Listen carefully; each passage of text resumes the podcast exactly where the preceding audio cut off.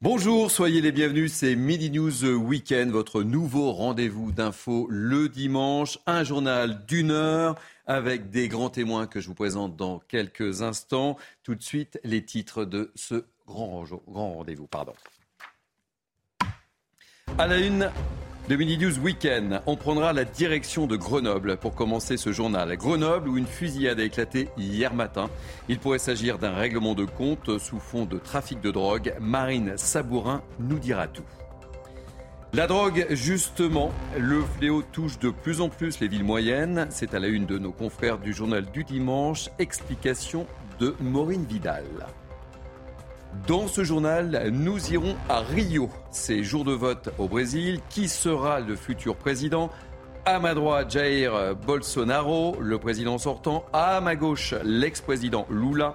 En tête des derniers sondages, Philippe Crotter est notre correspondant. Enfin, une question. Connaissez-vous le chessboxing C'est un sport qui mélange boxe anglaise et échec. On vous expliquera les règles avec Guillaume Salançon, le président de la fédération Chex Boxing France.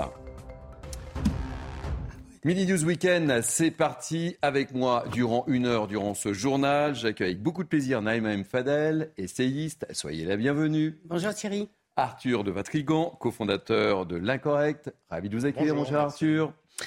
J'accueille également Patrice Sarditi, éditorialiste. Très heureux de vous avoir à mes côtés. Et euh, l'excellent Philippe David, animateur de des Radio. Voix sur Sud Radio, merci beaucoup, mais vous êtes tous excellents ici, et vous, mon cher Thierry, bien évidemment. Ça commence bien. Allez, pour débuter ce journal, euh, on va prendre la direction de Grenoble, si vous le voulez bien. Grenoble, où une fusillade a éclaté hier matin, faisant un blessé dans le quartier de Saint-Bruno. Deux enquêtes ont été ouvertes, dont une par l'IGPN. Si l'origine euh, de cette affaire n'est pas encore connue, tout laisse à penser qu'il pourrait s'agir d'un règlement de compte lié au trafic de drogue. Les précisions de Marine Sabourin. Dans le quartier de Saint-Bruno, quatre individus à bord d'un véhicule volé tirent près d'un bar. Le véhicule prend la fuite. Une course-poursuite débute alors avec les forces de l'ordre. Le véhicule est stoppé par plusieurs obstacles. L'un des individus sort et pointe une kalachnikov sur les policiers, qui lui auraient alors tiré dessus à trois reprises, le blessant à l'épaule. Ces scènes ne sont pas prêtes de s'arrêter car la réponse pénale est insuffisante selon les policiers. La réponse judiciaire n'est pas à la hauteur de l'investissement mis par mes collègues. Il faudrait trouver une réponse judiciaire ferme, des peines exemplaires, que ce soit tirer ou même braquer les policiers, eh bien, qui ait de la prison euh, de manière conséquente. Il faut une réponse de la justice ferme. L'individu est connu défavorablement des services de police pour vol, recel et détention de stupéfiants. Il serait âgé de 34 ans. Face à cette situation, l'opposition municipale demande des mesures d'urgence. Il faudrait habiliter les personnels sur la base du volontariat pour qu'ils puissent dresser procès verbal dès la première incivilité, développer la politique municipale, développer les caméras, créer un PC opérationnel 24 euh, heures sur 24. Deux enquêtes ont été ouvertes, l'une pour tentative d'assassinat en bande organisée et tentative de meurtre sur personne dépositaire de l'autorité publique. La seconde, confiée à l'IGPN, porte sur les violences commises par les policiers avec leurs armes de service à l'encontre du blessé. Allez, on ne bouleverse pas les traditions de ce Midi News Weekend. Petit tour de table rapide. Euh, Philippe David, ça euh, se répète et ça se répète du côté de Grenoble. Hein. J'espère qu'on ne va pas que Alain Carignon ne parlait pas de cet acte à la Kalachnikov en parlant d'incivilité, mmh. parce qu'excusez-moi, quand on tire à la Kalachnikov, ça s'appelle pas une incivilité. Une incivilité, c'est faire un tag sur un mur ou euh, c'est insulter quelqu'un dans la rue. Mais tirer à la Kalachnikov, ça s'appelle de la tentative de meurtre ou de la tentative d'assassinat. Mais comme aujourd'hui, mais ça fait des années que ça dure, on aime bien. Alors, euh, que, quelque chose qui est un crime, ça devient à peine un délit, un délit, une incivilité. Si maintenant tirer à la Kalachnikov, c'est devenu une incivilité, je pense qu'il y a vraiment une erreur de vocabulaire chez Alain Carignon. Une erreur d'appréciation. Patrice Arditi. Bon, alors Alain Carignon, il est dans son rôle d'opposant. De toute façon, il faut qu'il dise quelque chose lorsqu'il se passe euh, évidemment un événement dans la, ville qu'il administrait euh, il, y a, il, y a, quelques années. Cela dit, ce qui m'embête un petit peu là, c'est cette histoire euh, de, de, Kalachnikov et, et, et, de, de, se précipiter sur un pour, tuer quelqu'un, malheureusement, nous sommes habitués. Ça, ça devient Marseille. De l'autre côté, c'est un refus d'obtempérer de plus avec, avec euh, euh, des policiers. Ça, ça se multiplie et c'est ça qui est très dangereux. C'est cette notion de, oh, de toute façon, on ne risque plus rien. On ne va pas se faire prendre quoi qu'il puisse se passer, il faut qu'on s'en aille, on tire. Et ça, c'est horrible. La deuxième chose qui me qui m'embête, on met sur le même plan encore, c'est l'enquête contre les malfrats et l'enquête contre les policiers qui ont riposté à juste titre. Damien Fadel. Bah, écoutez, c'est la conséquence aussi du laxisme depuis quelques années euh, maintenant. En 2017, déjà le procureur de la République avait dit sur euh, sur Grenoble qu'elle était gangrénée par euh, la drogue. Donc ça continue. En plus, on voit que c'est un multirécidiviste. Il a 34 ans, euh, le jeune euh, qui a été blessé. Donc malheureusement, tant qu'on ne décidera pas des peines beaucoup plus fermes dès le premier délit, on n'y arrivera jamais. Et puis, encore une fois, ben, on voit que c'est une, municipalité aussi de gauche qui aujourd'hui ne se dote pas aussi de, de l'arsenal qu'il faut pour protéger les concitoyens et notamment sécuriser la ville et notamment la vidéosurveillance et la vidéoprotection. Et euh, Arthur de Vatrigan ressent toujours ce sentiment, ce sentiment d'impuissance de la police. J'ai l'impression qu'on entend toujours les mêmes choses. C'est pas un sentiment, malheureusement, c'est une impuissance. Rappelez-vous, en juillet dernier, on avait en plein centre-ville de Grenoble l'après-midi deux personnes en scooter, un en gilet pare-balles, l'autre en kalachnikov, qui visent un policier. Le policier riposte, il y en a un qui est mort. Évidemment, enquête, garde à vue. Le père de la délinquante de l'un des délinquants victimes a porté plainte mm. contre la police. Euh, un chiffre, un agresseur sur dix d'un policier ou d'un gendarme va en prison. Voilà, ça vous donne le résultat de ce que c'est. Je euh, voudrais également que l'on s'attarde ce matin, euh, ou plutôt ce midi, sur la une de nos confrères du journal du dimanche. Ces villes moyennes rongées par la drogue. On y évoque des villes comme Caen, Blois, Cambrai, Dijon, Nantes, dont on a beaucoup parlé, notamment hier au cours euh, de cette émission Midi News Weekend. Explication de Maureen Vidal et je vous demande de réagir juste après. Fini la réputation de narco-banditisme réservée aux grandes villes. En France, de plus en plus de villes moyennes et métropoles régionales sont prises d'assaut par les trafiquants de drogue. Dans un classement de 20 villes comptant le plus de points de deal, Avignon, Reims, Besançon ou encore Cambrai y apparaissent.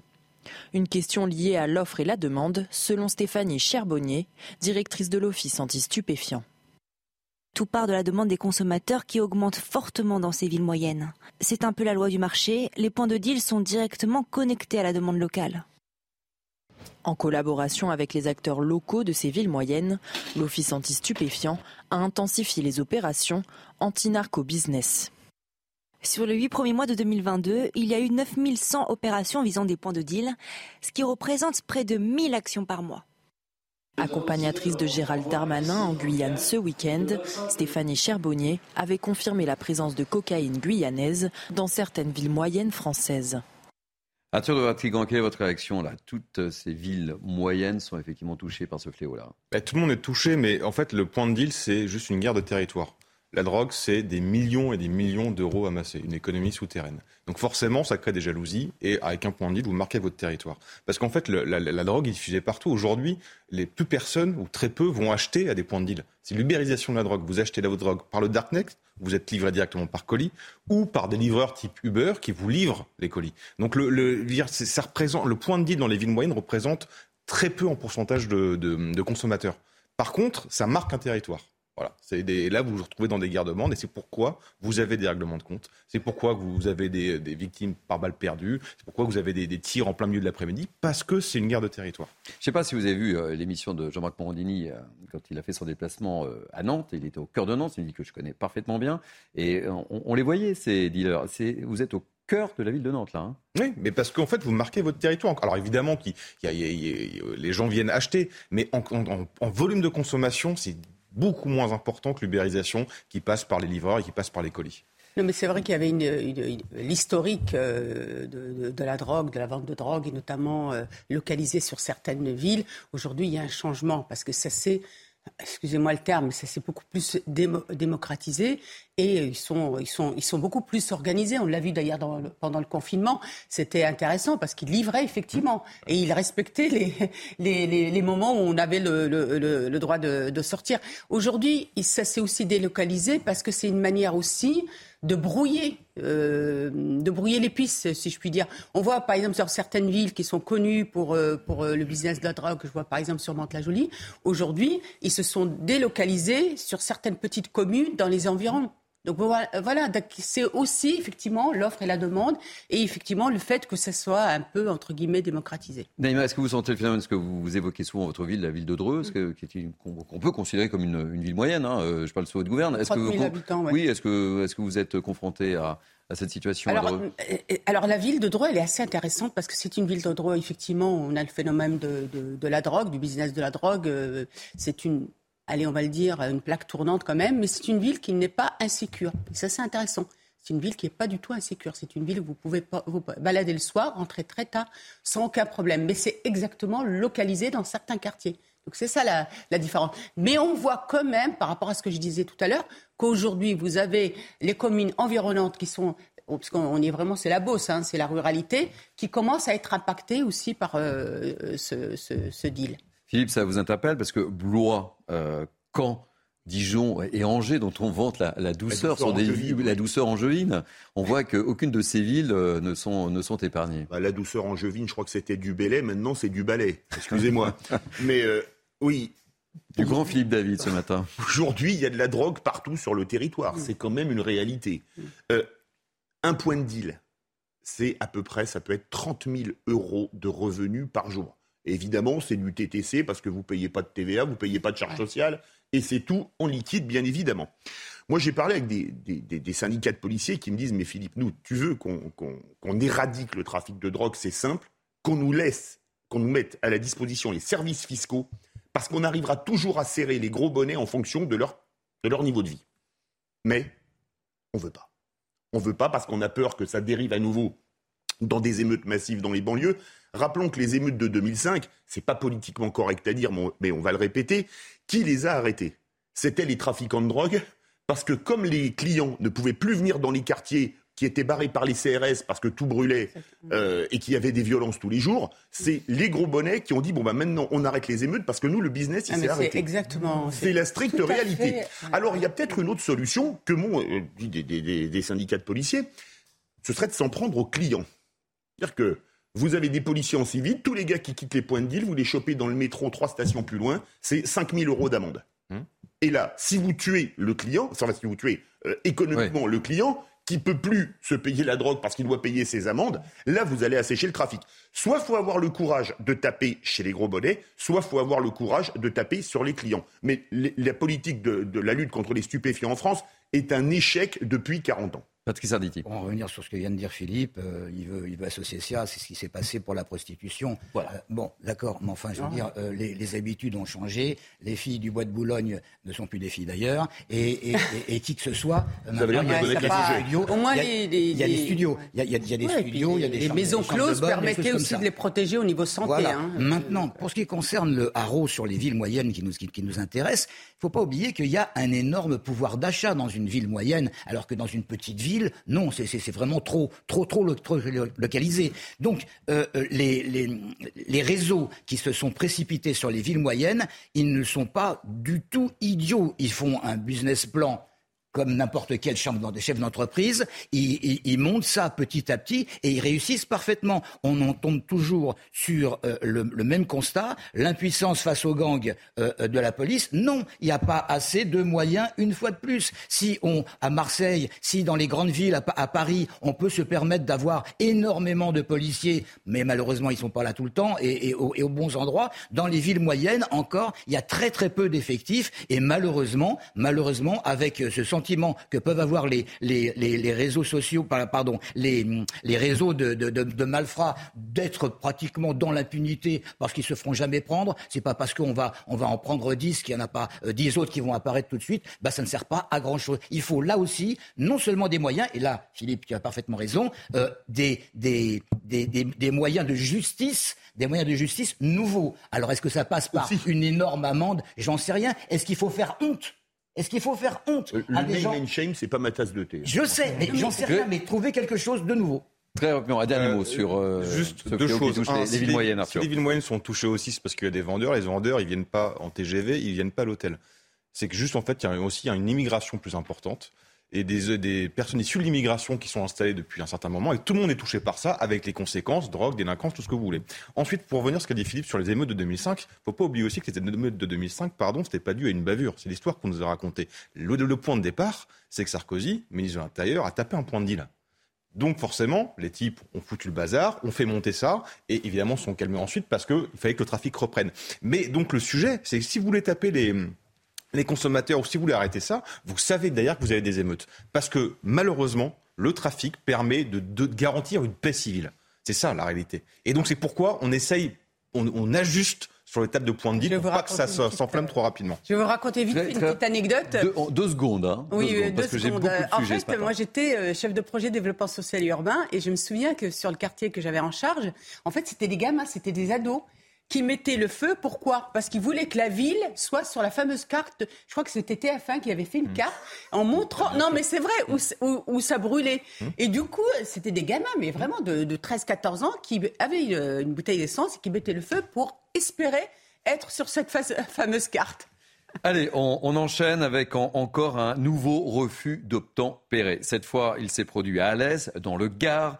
Lors de l'interpellation de trois individus, un membre des forces de l'ordre a été frappé par l'un des délinquants et écope de 42 jours d'ITT. Récit des faits, Arthur Goriot.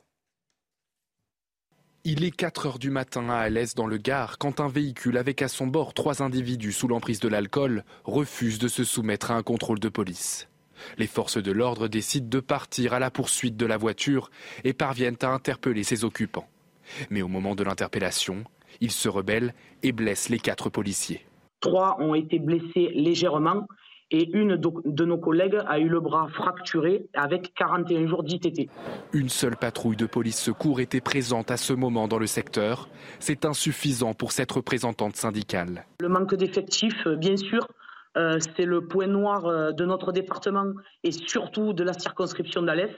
Euh, ça fait des mois, même plus d'un an, plus de deux ans que nous alertons l'administration. donc oui, le manque d'effectifs, malheureusement, c'est ce qui fait que nous, nous en arrivons là aujourd'hui. Après ce nouvel incident, les trois individus ont été placés en garde à vue au commissariat d'Alès. Arthur de Vatrigan, une petite réaction. Encore, euh, encore et encore un refus d'obtempérer. Encore une fois, à partir du moment où vous avez un agresseur sur dix d'un policier ou d'un gendarme qui finit en prison, voulez-vous voulez qu'il s'arrête oui. Voilà, ils vont pas s'arrêter, ils font un calcul. Hein. Je ne sais pas combien de refus d'obtempérer dont on a parlé euh, L'augmentation est énorme. Mais après, on parle des refus d'obtempérer, mais en fait, le drame en France, c'est que c'est tout ce qui représente une autorité. C'est le médecin, c'est le pompier, c'est le policier, c'est le prof, tout le monde. Vous regardez tout ce qui représente une autorité, tout ce qui représente un statut dépositaire d'une mission de l'État est attaqué. C'est alors que vous n'avez même pas aidé aujourd'hui, euh, au-delà des policiers, des, médecins, des personnels soignants qui sont euh, agressés. Vous savez que les hôpitaux, c'est quand même euh, hallucinant de voir ça, ont mis en place des vigiles à l'entrée pour protéger les personnels soignants. C'est insupportable. Philippe David, rapidement. 42 jours d'ITT. Euh, c'est beaucoup. Hein. Pour qu'un médecin délivre 42 jours d'ITT, mmh. j'ai une pensée pour le policier qui s'est fait, à mon avis, là, vraiment gravement, gravement blessé. Patrice Bon, de toute façon, on ne peut pas quand même comparer une agression chez un médecin qui est quelque chose de probablement impulsif à chaque fois, avec euh, un refus d'obtempérer et le fait de sortir une, une, arme et de se foutre éperdument de tenter à la vie de quelqu'un. Allez, on va parler politique. Invité du grand rendez-vous CNews Europe 1, les échos, avec euh, Sonia Mabrouk, c'était euh, ce matin, Jordan Bardella, le leader du Rassemblement national. Écoutez ses réactions ce matin sur la demande d'entrée de l'Ukraine à l'OTAN. Je pense que l'entrée euh, de l'Ukraine dans l'OTAN, si on élargit un peu à l'Occident au sens large, pourrait faire entrer l'Europe et le monde dans un, dans un engrenage qui pourrait être mortifère et extrêmement dangereux parce que euh, moi, j'entends la demande du président ukrainien euh, d'intégrer très rapidement l'OTAN. Mais si l'Ukraine rentre dans l'OTAN, tous les pays de l'OTAN ont un devoir par définition d'assistance à l'Ukraine, qui est un pays agressé, qui est un pays en guerre. Ce qui voudrait dire qu'on pourrait créer les conditions d'une co-belligérance mm. de la quasi-totalité des pays de l'OTAN dans la deuxième partie de Midi News. En bref, toujours en politique, dénonçant les multiples irrégularités d'un scrutin euh, biaisé, Virginie Calmels, ex numéro 2 des Républicains, renonce à candidater à la présidence du parti. Parti que vous mm. connaissez bien. Ma chère Naïma M. Fadel, je ne vous fais pas réagir. Non, mais c'est. Mais qui s'intéresse à l'élection des LR Mais je Oh vous donnais non, l'info quand même. gentil, ça. Puisque, Bah non, en fait, au départ, elle ne Non, pouvait pas candidater. euh, Finalement, elle pouvait Non, mais ça- candidater ça- et euh, mais elle. Ça, ça démontre bien qu'il y a eu quand même un problème parce que, euh, voilà, malheureusement, euh, c'était pas la peine de la refuser puisque de toute façon, elle avait le droit. Après, elle a demandé un délai de- qui lui a pas été accordé. En tout cas, ce qui est certain, ce qui est certain, c'est qu'aujourd'hui, les LR ont besoin d'une vraie dynamique. Euh, pour se renouveler. Et c'est vrai qu'il faut espérer que le nouveau président qui sera élu puisse euh, aussi euh, s'appuyer sur des nouvelles personnes. Et je pensais notamment à, à David Lisnard, qui est quand même une personnalité très intéressante sur les questions qui traversent aujourd'hui le pays. Merci. Merci pour ce- cette précision. Vous voyez, on parle de tous les partis politiques sur CNews, hein, tous les partis. Mieux répartir les migrants sur le territoire national, c'est l'un des projets phares euh, de la future loi immigration du gouvernement. Et alors que des centres de demandeurs d'asile existent déjà dans des départements isolés, nous sommes allés dans celui d'Émoutier en Haute-Vienne. Dans cette petite commune très éloignée de tout emploi, une cinquantaine de réfugiés d'Afrique et du Moyen-Orient cohabitent. Une expérience qui dure depuis une dizaine d'années. Reportage Antoine Estève et Jérôme Rampenou. Des petits chalets en bois au-dessus du village des Moutiers.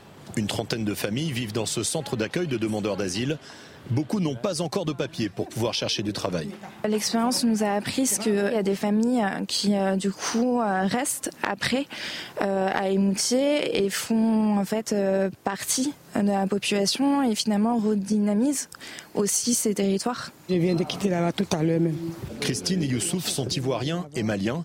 Demandeurs d'asile, ils nous expliquent qu'ils sont prêts à tout pour trouver du travail, ici ou ailleurs. Je travaille n'importe quel. Non, il n'y a pas de travail.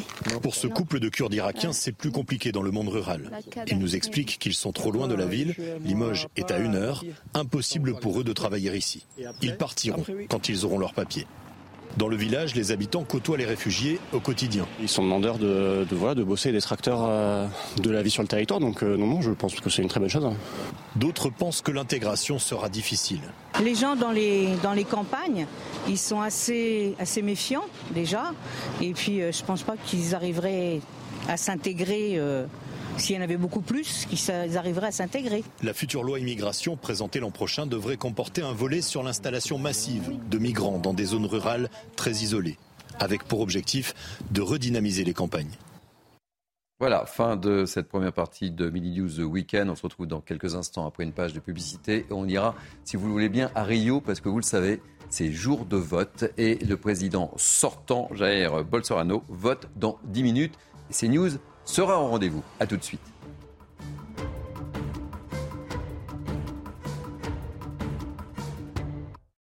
Allez, deuxième partie de Mini News Weekend. Nous sommes ensemble jusqu'à hmm, 13h, comme d'habitude. Et avec moi, ce matin, Naïma M. Fadel, essayiste, ravi de vous accueillir. Patrice Arditi, éditorialiste. Euh, Philippe David, très fort euh, la remarque sur la douceur. Euh, Angevine, oui. Je pense que vous avez marqué des Elle points. n'était pas matin. préparée, hein, je pense. Mais c'est un métier. hein. C'est un métier. Euh, il prépare hein, parfois ou il improvise, mais Non, non, il est toujours, fort. Ah là, c'est toujours efficace. toujours efficace. impro, là, oui. Et Arthur euh, de Vatrigan, euh, cofondateur de l'Incorrect. Euh, on, va, on sera dans quelques instants euh, en direct de- du Brésil, mais on va commencer par euh, l'Ukraine et la Russie. Le président euh, Zelensky a assuré hier que son armée euh, contrôlait désormais la ville stratégique de Liman et qu'il reprendra dans la semaine à venir d'autres villes euh, de la région de Donetsk, annexées, vous le savez, vendredi par la Russie. Euh, Razman euh, Kadyrov a lui appelé hier l'armée à utiliser des armes nucléaires euh, euh, de faible puissance en Ukraine, où les troupes de Moscou sont en difficulté. Alors, la question qu'on peut se poser euh, ce midi, est-ce qu'on doit s'inquiéter euh, de cette euh, nouvelle menace du dirigeant tchétchène? Avec nous, le général Bruno Clermont, consultant CNews. Général, merci d'être avec nous en direct sur CNews. La question que je posais, est-ce qu'on doit être très, très, très inquiet? Alors je crois que très très inquiet me paraît excessif, en particulier dans la mesure où ça, vient de la bouche de Kadyrov, qui, qui n'est pas un, un personnage qui est dans le premier cercle de Poutine et qui, n'a, euh, qui ne dispose pas d'armes nucléaires sur son, territoire, qui est la Tchétchénie, euh, et qui en réalité a poussé un coup de gueule. hein. En fait, il a, il a fait cette annonce dans un message Telegram qui comportait plusieurs éléments. mais l'idée de base du message, c'était un, coup de colère contre la stratégie des forces russes qui ont amené à la perte de la ville de Liman, qui a été confiée aujourd'hui. Donc, qu'est-ce qu'il dit dans ce message télégramme Il dit qu'en fait, il faut changer de méthode, changer de braquet. En particulier, il demande la déclaration de la loi martiale dans ce qu'il appelle les zones frontalières. C'est pas très bien défini, mais certainement les, zones de Russie qui sont à proximité de la zone des combats. Euh, il dénonce également le népotisme, hein, qui est le favoritisme familial pratiqué au sein de l'armée russe, et il s'en prend directement euh, au, commandant des opérations russes euh, du théâtre d'opération de Liman, qui en réalité, il s'en prend à Poutine, parce qu'actuellement, c'est Poutine qui a vraiment la main et qui fait du micromanagement sur tout ce qui se passe dans la région. Donc le fait qu'il brandisse la menace d'armes nucléaires euh, à la fois, c'est pas une nouveauté, et à la fois, euh, de la bouche de Kadyrov, euh, ça présente un, risque très, très mesuré. Alors, vous savez, dans BD News Weekend, j'aime bien qu'on comprenne bien, bien les choses. C'est quoi les armes nucléaires de faible puissance générale alors, il a, alors, effectivement, il, utilise une expression qui a été très peu utilisée à présent. On parlait plutôt d'armes tactiques et d'armes stratégiques. Hein. Les deux grandes catégories d'armes nucléaires. L'arme stratégique, c'est pour mettre en place une, stratégie de la terreur, c'est-à-dire euh, si tu si t'en prends à mes intérêts vitaux, tu vas subir des, dégâts inacceptables qui font que je te fais reculer. Ça, c'est la stratégie de dissuasion. Elle est en place euh, dans un certain nombre de pays depuis déjà euh, plusieurs dizaines d'années. Et après, le deuxième élément, c'est qu'à l'occasion de la guerre froide, pays, il y a deux pays en particulier qui ont développé des armes de faible puissance, qui sont la Russie et les États-Unis, enfin à l'époque l'URSS et les États-Unis, des armes qui servaient à être utilisées sur champ de bataille pour produire des effets militaires. Donc effectivement, il existe encore un arsenal d'armes de faible puissance euh, du côté russe et, du côté américain. Euh, mais maintenant, l'utilisation d'une arme de faible puissance, c'est-à-dire euh, en dessous d'un kilotonne ou quelques kilotonnes, c'est quand même très compliqué à mettre en œuvre. Et, dans, le, dans, le, cas actuel, en ce qui concerne la guerre en Ukraine, ben, Poutine n'est pas encore en situation de défaite il est en situation de reculer, donc il n'y a pas de raison qu'il utilise cette arme de dernier recours, hein, qui est une arme euh, qui n'est pas facile à utiliser, euh, alors qu'actuellement il a décrété la mobilisation et qu'il considère que la guerre n'est pas encore perdue, loin de là.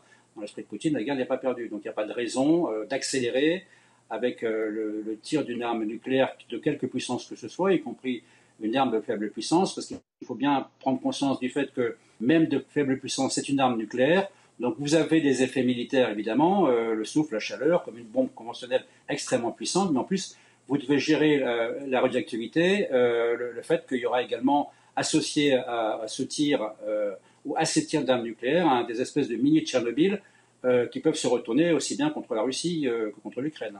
Et on doit réellement ou pas s'inquiéter de ces, menaces de, Kadyrov, général? Moi, Kadyrov, c'est du bluff ou Est-ce que euh, lorsque c'est Poutine qui menace de l'arme nucléaire, c'est pas la même chose. C'est lui qui, euh, c'est lui qui peut décider de l'engagement d'armes nucléaires de, plusieurs types de puissances. Euh, mais moi, je reste persuadé qu'on n'en est pas encore là dans ce conflit. C'est vraiment une arme de dernier recours. le prix politique qu'il aura payé avec l'utilisation d'une telle arme serait extrêmement supérieur à tout gain militaire qui, puisse en espérer. Donc, c'est vraiment, on est dans une situation de dernier recours. D'ailleurs, la directrice du renseignement des États-Unis avait fait une analyse devant le Congrès américain au mois de mai dernier en disant qu'il y a deux cas dans lesquels euh, Poutine pourrait, pourrait, on parle au conditionnel, recourir à des armes nucléaires de faible puissance ou tactique, donc plutôt sur le champ de bataille, hein, en tout cas sur le champ de bataille, donc en Ukraine. Euh, c'est le, cas où la, Russie serait en voie d'être défaite euh, dans cette guerre contre l'Ukraine. Et le deuxième cas qui est lié au premier, finalement, c'est euh, si Poutine sentait qu'il y avait un possible changement de régime qui pourrait le chasser du pouvoir. On n'en est, est, pas là aujourd'hui. Euh, Naïm Fadel a une question à, vous poser, Général. Oui, bonjour, Général. En fait, je voulais juste savoir, est-ce que la réaction de Kadyrov n'est pas due aussi aux minorités ethniques qui sont enrôlées euh, comme soldats? Par, par la Russie et qui aujourd'hui ne veulent plus être des chairs à canon C'est possible. Le fait qu'il demande la loi martiale euh, qui, indiquerait la mobilisation systématique de tous les hommes en âge de combattre dans ce qu'il appelle euh, les, zones frontalières du Donbass, ça, peut être aussi un, effet de dire et qu'il euh, accuse le népotisme familial, c'est-à-dire qu'en fait, je pense qu'il y a beaucoup d'officiers russes qui font en sorte, de généraux en particulier, que, que, leur, fils ne soit pas envoyé sur le front. Général, euh, je voulais dire, Poutine n'a pas pour habitude, je crois, d'écouter les conseils de, de Kadyrov. C'est pas, c'est pas le style. Hein. Non, Kadyrov est un obligé de Poutine, c'est un affidé, il a été mis en place à la tête de la, Tchétchénie à l'échelle de guerre, euh, et, Kadyrov doit, la, contrepartie de la liberté que, Poutine a laissée à Kadyrov pour diriger avec autorité et, force islamisme la, Tchétchénie, euh, c'est la loyauté que, que Kadyrov doit à Poutine. Or là, je pense qu'il est, il est allé, euh, visiblement, il, dénonce la stratégie de Poutine en Ukraine. Philippe David. J'ai une question, mon général. Euh, est-ce que aujourd'hui, depuis l'implosion de l'URSS, le, feu nucléaire russe n'appartient qu'au chef de l'État, c'est-à-dire à Poutine, parce que je me souviens de ce qu'on nous disait en cours lorsque j'étais au service militaire il y a quelques années, c'était que les armes nucléaires tactiques de l'armée rouge étaient à disposition d'un général de des généraux de division. Mais c'était dans les années 80, c'est un peu ancien. Est-ce qu'aujourd'hui tout feu nucléaire, même tactique russe, dépend uniquement du chef de l'État ou à un niveau plus bas? Moi, je ne suis pas capable de répondre à cette question parce qu'il n'y a pas de document officiel qui décrit la chaîne de commandement. Mais dans le système, que ce soit dans tous les systèmes des pays dotés, donc les cinq pays qui ont l'arme nucléaire, la décision revient au chef de l'État, à l'autorité suprême. Il prend des avis. Euh, pour moi, il n'existe pas de, de, de clés multiples. Hein. C'est une décision extrêmement importante sur le cours de la guerre. Donc c'est Poutine qui la prendra. Euh, ça serait le président Macron qui la prendrait. Ça serait euh, Biden, ainsi de suite. C'est comme ça que ça fonctionne. Après qu'il y ait des processus d'authentification de, l'ordre donné par le président à différents niveaux pour qu'on soit certain que c'est une information est confirmée. Bien sûr, il y a des processus d'authentification qui sont, qui sont complexes et, la France a ses propres processus d'authentification d'un ordre donné par le président de la République. L'authentification, elle va jusque dans les sous-marins et elle va jusque dans le cockpit des avions Rafale. Général, vous restez euh, avec nous. On, poursuit le débat. À tir de Vatican, est-ce que euh, personnellement, vous craignez cette menace euh, nucléaire? Bah, ce que j'ai compris, c'est que c'est la menace nucléaire ou l'arme nucléaire tactique ne va pas être utilisée aujourd'hui parce que c'est trop tôt. Ça ne veut pas dire qu'elle ne va pas être utilisée du tout. Et c'est ça qui est inquiétant, sachant qu'on a vu dans le discours de Vladimir Poutine une évolution. On est parti, on est passé d'une opération spéciale, de la dénazification de l'Ukraine, à une guerre beaucoup plus ouverte, une guerre contre l'Occident, comme il a dit lui-même, parce que pour soutenir l'effort de guerre, il fait appel à la conscription, et donc forcément, toute l'architecture de communication change. On va pas faire la guerre contre nos frères, on va faire la guerre contre l'Occident, tactique de défense. Donc on est passé dans une étape supérieure. Et de ce que le général dit, euh, l'utilisation d'armes nucléaires, même tactiques, euh, est envisagée en cas de dernier recours. Mais dans ce qu'on voit là, euh, ni les Occidentaux, ni l'Ukraine, ni la Russie, pour l'instant, ne semblent faire un pas l'un vers l'autre et on est plus dans une escalade qu'autre chose. Donc oui, ça peut être inquiétant. Un dernier mot, général Bruno Clermont. Quelles sont les relations entre, entre les deux hommes, entre, entre Poutine et son ami tchétchène? Je ne peux pas répondre précisément à cette question, mais Kadyrov est à la tête d'une milice de 10 000 hommes à peu près, hein, une milice qui lui, est dédiée, qui, lui est dédiée corps et âme en quelque sorte, mais ce sont plutôt des forces de maintien de l'ordre que des forces de combat. Euh, donc il ne joue pas un rôle déterminant dans la guerre actuellement en Ukraine. Ensuite, je rappellerai quand même quelque chose qui est très important, c'est que ce que j'ai dit, les Américains sont totalement conscients. Euh, tous les systèmes de renseignement américains euh, surveillent l'activité des, potentielles forces nucléaires russes. Pour moi, je n'ai pas de remontée d'inquiétude particulière sur un, niveau d'alerte qui aurait été modifié. Et je rappelle enfin aussi que les, Américains ne veulent absolument pas une Première Guerre mondiale. Donc ils connaissent les conditions euh, de risque de montée en puissance dans le domaine nucléaire. Ils ne veulent pas une guerre mondiale. Donc euh, euh, chacun en tirera les conclusions de la, situation délicate dans laquelle on est. Merci beaucoup, Général Bruno Clermont. Je rappelle que vous êtes notre consultant CNews. Merci beaucoup pour cet éclairage très précis. On va prendre la direction du Brésil. Pourquoi le Brésil? Parce que le Brésil vote ce dimanche pour son prochain président. Et sur les 11 candidats déclarés, deux tirent leur épingle du jeu. Je vous le disais en titre, le président sortant, Jair Bolsonaro, et son adversaire de gauche, l'ex-président Lula, favori selon les derniers sondages. Mais Jair Bolsonaro reconnaîtra-t-il euh, sa défaite s'il venait à être battu en direct avec nous, notre correspondant au Brésil, Philippe Crotter. Euh, vous êtes à Rio. Merci beaucoup, Philippe, d'être en direct depuis Rio, depuis la plage de Rio, si je m'abuse. Hein. Vous avez de la chance. Euh, la météo, la météo est pas très clémente, hein, mais vous êtes à Rio quand même, Philippe. Donc on n'est pas là pour parler de la de la météo. Euh, on est à une heure, hein, je crois, si je regarde ma montre, on est à une heure à peu près de, de l'ouverture des des, bureaux de vote. Quels sont les, les enjeux de cette élection Alors des enjeux peut-être les plus importants euh, pendant toute l'ère de la démocratie brésilienne, après la fin de la dictature euh, militaire, euh, on verra probablement, très probablement, aujourd'hui ou à la fin du mois un revirement politique très important ici au Brésil qui pourrait avoir des effets euh, en toute Amérique latine et peut-être dans tout le monde, parce que cela pourrait devenir la fin de l'ère de Jair Bolsonaro, le président actuel. Après quatre ans de politique d'extrême droite, euh, le pays pourrait choisir de nouveau aujourd'hui une politique de gauche avec quelqu'un qu'on connaît très bien, euh, Luis Inácio Lula da Silva, dit Lula, qui a passé déjà deux mandats à la tête du Brésil et qui plus récemment aussi a passé 580 jours en prison pour corruption, qui a vu ensuite ses condamnations annulées. Ce sera son grand retour euh, dans l'ère la plus, dans l'arène la plus importante euh, de la politique euh, brésilienne. Alors ce qu'on verra aujourd'hui, et peut-être à la fin du mois avec un second tour possible, c'est un système assez similaire au système qu'on connaît euh, en France. C'est donc un premier tour aujourd'hui avec 11 candidats euh, dans la course, 11 euh, candidats à la présidence du Brésil, dont Jair Bolsonaro bien sûr, le président et Lula, le chef du Parti travailliste. si l'un de ces candidats obtient plus de 50% des voix, il serait élu président du Brésil automatiquement ce soir, dimanche soir, heure locale. Si ce n'est pas le cas, on verra donc un second tour. Ce sera le 30 octobre à la fin du mois, très probablement euh, entre Bolsonaro et Lula euh, da Silva. Euh, l'atmosphère qu'on ressent ici, malgré le fait qu'on est bien à la plage de Copacabana, ici à Rio, eh bien, c'est une atmosphère quand même tendu euh, parce qu'il y a eu de la violence politique déjà ici au Brésil pendant les dernières semaines et les derniers mois de cette campagne électorale. Il y a beaucoup de doutes euh, autour de cette élection présidentielle, mais en même temps, on ressent aussi ce devoir civique des Brésiliens.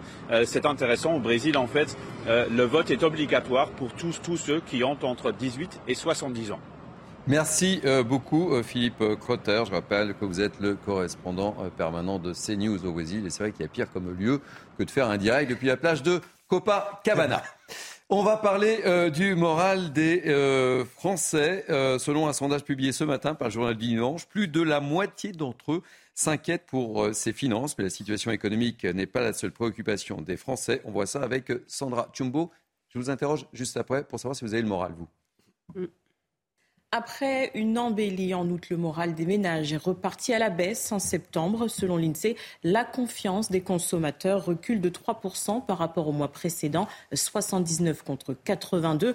Dans le détail, grâce à ce baromètre CSA pour le JDD, première information et pas des moindres, les Français sont plus confiants pour eux-mêmes que pour le pays. 67% sont optimistes quant à leur avenir personnel contre seulement 31% quant à l'avenir de la société. Les sondés ont été répertoriés par catégorie. On s'aperçoit que les moins de 35 ans ont davantage de morale que les retraités, les cadres plus que les catégories populaires et les sympathisants de Renaissance plus que ceux du Rassemblement national. Au centre des préoccupations des Français, l'inflation. 52% sont pessimistes sur l'évolution de leur situation financière, 25% sur leur situation personnelle. L'emploi se porte relativement bien en France avec un taux de chômage de 7,4% au deuxième trimestre selon l'INSEE. Conséquence, les craintes liées au chômage restent à un niveau bas, 12%. Autre source d'inquiétude pour les sondés, la société française. 23% trouvent que le contexte politique pèse. 13% sont insatisfaits de l'action du gouvernement. En revanche, d'autres thèmes jouent moins sur leur morale, comme l'insécurité, l'environnement ou encore l'immigration à 7%. Allez, petit tour de table rapide. Euh, on commence par vous, Arthur. Est-ce que vous avez le moral ou pas en ce début d'année Toujours avoir le moral, mais je comprends. Vous avez un hôpital en voie de clochardisation, vous avez une école qui fonctionne pas, vous avez un ensauvagement, vous avez un grand remplacement, vous avez une guerre à vos portes. Euh, il y a des raisons de ne pas être très optimiste. Naïma, deux mots. J'ai le moral parce que je pars, euh, c'est mon caractère, mais c'est vrai que je m'inquiète un peu de notre, de notre pays. Pour notre pays, je m'inquiète un peu de la fracture de, de, de la société, notamment, effectivement, du déclin à tous les niveaux. Allez, on comprend que le moral soit pas très bon. On est passé en 5 ans de la Startup Nation à la nation du col roulé, de la corde à linge et de la doudoune. Donc ceci explique cela. Patrice. Qu'est-ce qu'il nous reste à dire? Ah si, le, caleçon Molton. très bien. je vois que nous progressons. Bon, la recommandation. Naïma, euh, Patrice, Arthur, Philippe, j'ai une question. Est-ce que vous connaissez le chess boxing? Non. Non. Non, Non. Écoutez, euh, moi non plus, je ne connaissais pas cette discipline sportive. On va la découvrir avec Guillaume Salançon, qui est le président euh, de la Fédération française de chess boxing. C'est comme ça qu'on prononce? Je suis ravi de vous accueillir parce que pour moi, c'est une vraie découverte. Et dans Midi News Weekend, on veut vous proposer beaucoup de choses tous les dimanches. Alors, dites-moi, de quoi s'agit-il? Si j'ai bien compris, il y a de l'échec et il y a des gants de boxe. C'est ça? On joue avec des gants de boxe. mais on- et pour jouer, et, et Naïma le dit, pour jouer avec des gants de boxe aux échecs, ça va pas être facile quand même. Je dis ça, je dis rien. Alors ça, c'est- on, on nous le dit souvent. Non, en fait, euh, c'est donc le chess boxing, échec box. Et en fait, c'est un sport inventé par euh, Enki Bilal dans une BD en 1992. Et euh, en fait, c'est euh, un round d'échecs et un round de boxe. Et en, en alternance jusqu'à ce qu'il y ait échec et mat ou KO pour euh, désigner le vainqueur. Donc ça se passe sur un ring. L'échiquier est sur le ring. Et on joue une partie d'échecs en, On voit les images là. voilà, en rapide euh, pendant trois minutes. Et, euh, et après, s'il n'y a pas eu échec et mat, on passe à la boxe. Les combattants mettent leurs gants, ils se tapent un petit peu dessus pendant trois minutes. S'il n'y a pas eu KO, on continue comme ça. Voilà, et on désigne le, le vainqueur euh, de cette façon. Et, et ça existe depuis combien de temps en, en France, euh, cette discipline? Alors en France, depuis, euh, depuis 2016, euh, c'est Thomas Cazeneuve qui est euh, notre grand champion français, qui a découvert cette discipline, qui existe, elle, depuis 2003, car en fait, elle a été créée par un artiste néerlandais qui en a fait un happening. Et euh, en fait, en faisant cet happening et cette, euh, cette performance, il a compris qu'il était en train de créer le sport que Enki Bilal avait euh, pensé. Et, donc, dans 2003, on a eu le, premier combat. Et après, il y a eu plein de, plus de 20 fédérations dans le monde qui se sont, qui se sont créées. Et il y a eu des championnats du monde. Et donc, nous, la France, on est arrivé un petit peu, avec un petit peu de retard en 2016, grâce à Thomas. Et on a monté une équipe de France, une fédération dont je suis le président. On est allé au championnat du monde en 2019. Enfin, voilà. Et d'ailleurs, un film, un documentaire, euh, un film documentaire a été fait et sera diffusé sur Canal+ à partir de janvier. Ah ben ça tombe bien. Mental, Bon, Mental Combat qui explique tout ça, voilà. bon on, on est bon là, très rapidement. On est bon en France là dans, le, dans cette discipline? On est Ah, euh, on est champion du monde d'Europe de France ou pas Ou on peut... On est, champ- on est champion du monde. On est champion du monde pas mal. Ouais, on, a, on a des très très bons euh, combattants, très bons chessboxers. Euh, moi, je Oui. voudrais juste, euh, Oui. si je peux me permettre, rapidement. euh, moi qui travaille sur les quartiers populaires, vous avez beaucoup dans- de jeunes dans les quartiers qui font de la boxe. Ça peut être vraiment intéressant de pouvoir les initier euh, à l'échec. Bon. Alors exactement, on fait un travail assez important dans les quartiers, euh, dans les prisons, dans les écoles, dans un peu partout, et on a des résultats assez assez euh, extraordinaires.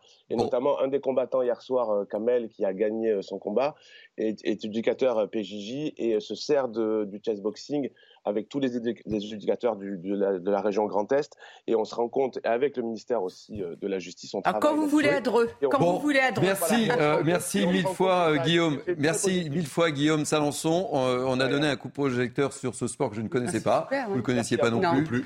Non. Non, non. Euh, je voulais vous montrer un super but, mais on n'a pas le temps. Je voulais vous montrer le but de Messi Ah. hier soir, parce que Messi revient en grande forme. Ben, pas de foot, pas de bras, pas de chocolat, pas de football. C'est comme ça. Merci en tous les cas d'avoir participé à ce Week-end. Merci, euh, cher Naïma M. Fadel. Merci, Patrice Arditi. Merci, Arthur de Vatrigan. Merci, euh, euh, Patrice euh, euh, Philippe David. J'ai Oui. oublié, j'ai oublié Oui, quelqu'un ou pas grave, Philippe David, j'ai oublié Philippe David. Vous m'en voulez pas? Oh non. Bon, euh, merci aussi euh, donc à François Epp, à David de Brunet, merci à Jacques Sanchez, à Barbara euh, Delade et les équipes de la programmation. Merci aux équipes en régie. Tout de suite, en quête d'esprit avec Émeric Pourbet. Belle journée sur CNews et moi je vous dis bye bye. Je vous retrouve le week-end prochain. N'oubliez pas, chess, boxing. Boxing. Boxing. Chess boxing. Et on peut jouer avec des gants. Je ne savais pas. Even when we're on a budget, we still deserve nice things.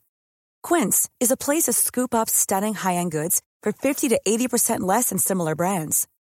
They have buttery soft cashmere sweaters starting at $50, luxurious Italian leather bags, and so much more. Plus, Quince only works with factories that use safe, ethical, and responsible manufacturing. Get the high-end goods you'll love without the high price tag with Quince.